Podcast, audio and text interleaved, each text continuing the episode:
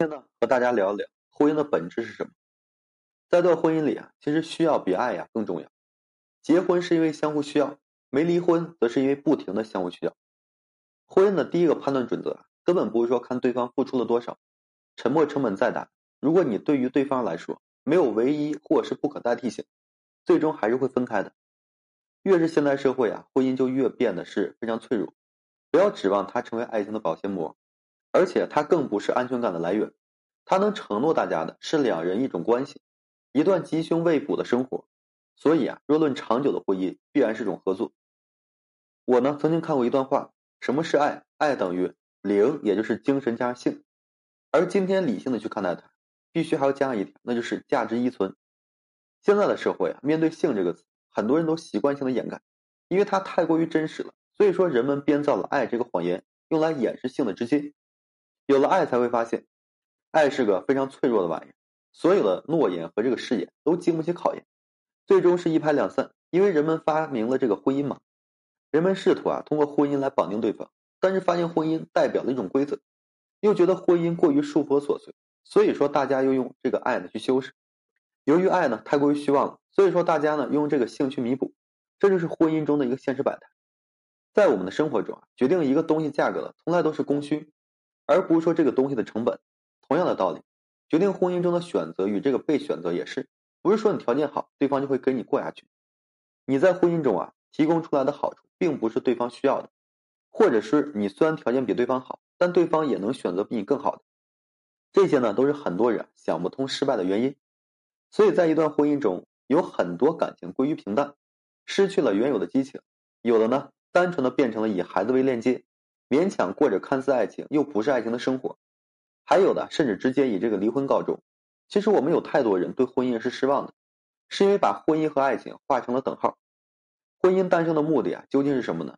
婚姻的本质是两人分工合作，延续基因，是互相合作，是资源互换，也是利益捆绑，而不是说延续爱情。发明婚姻的目的啊，就是这么非常冷冰冰的。至于说在婚姻里生活中那些温情、那些甜蜜的相濡以沫。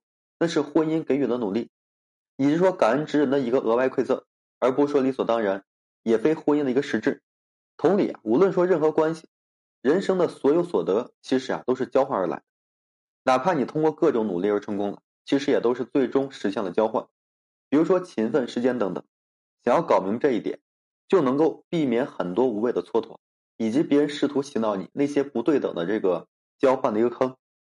同样，如果说你明白了一切所得皆交换，那才真正能释怀。曾经有一个朋友问我：“你说富人和穷人哪个离婚率高呢？”后来我也问了一个离婚的朋友，离婚的朋友说：“当然是富人的离婚率高了。”其实呢，我没说话，在很多人眼里啊，都觉得富人离婚率高。为什么呢？因为在生活中，多数的离婚新闻都是富人的专享，富人的婚姻啊更容易曝光。这个呢离婚了，那个离婚了，而实际的真相是什么？穷人的婚姻是无人问津的。没有人在意你离不离婚，也没有那个闲情雅致讨论。但是富人离婚就不一样了，人的本性都是仇富的。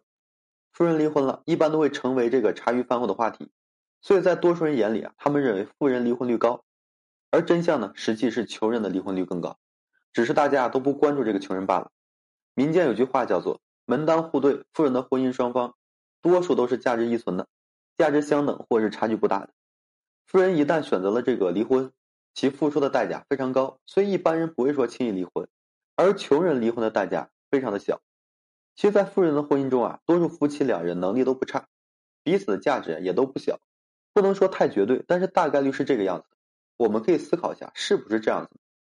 所以啊，世间没有双全法，不过就是一物换一物，所有的关系啊都是如此，这就是现实的规律。真相呢都是冷冰冰的，而那些有温度的都是这些毒鸡汤。好了，今天就跟大家分享这些。如果说你现在正面临婚姻、情感挽回一些问题困惑，不知如何解决处理的话，可以添加我个人微信，在每期音频的简介上面，有问题的话，我帮助各位去分析解答。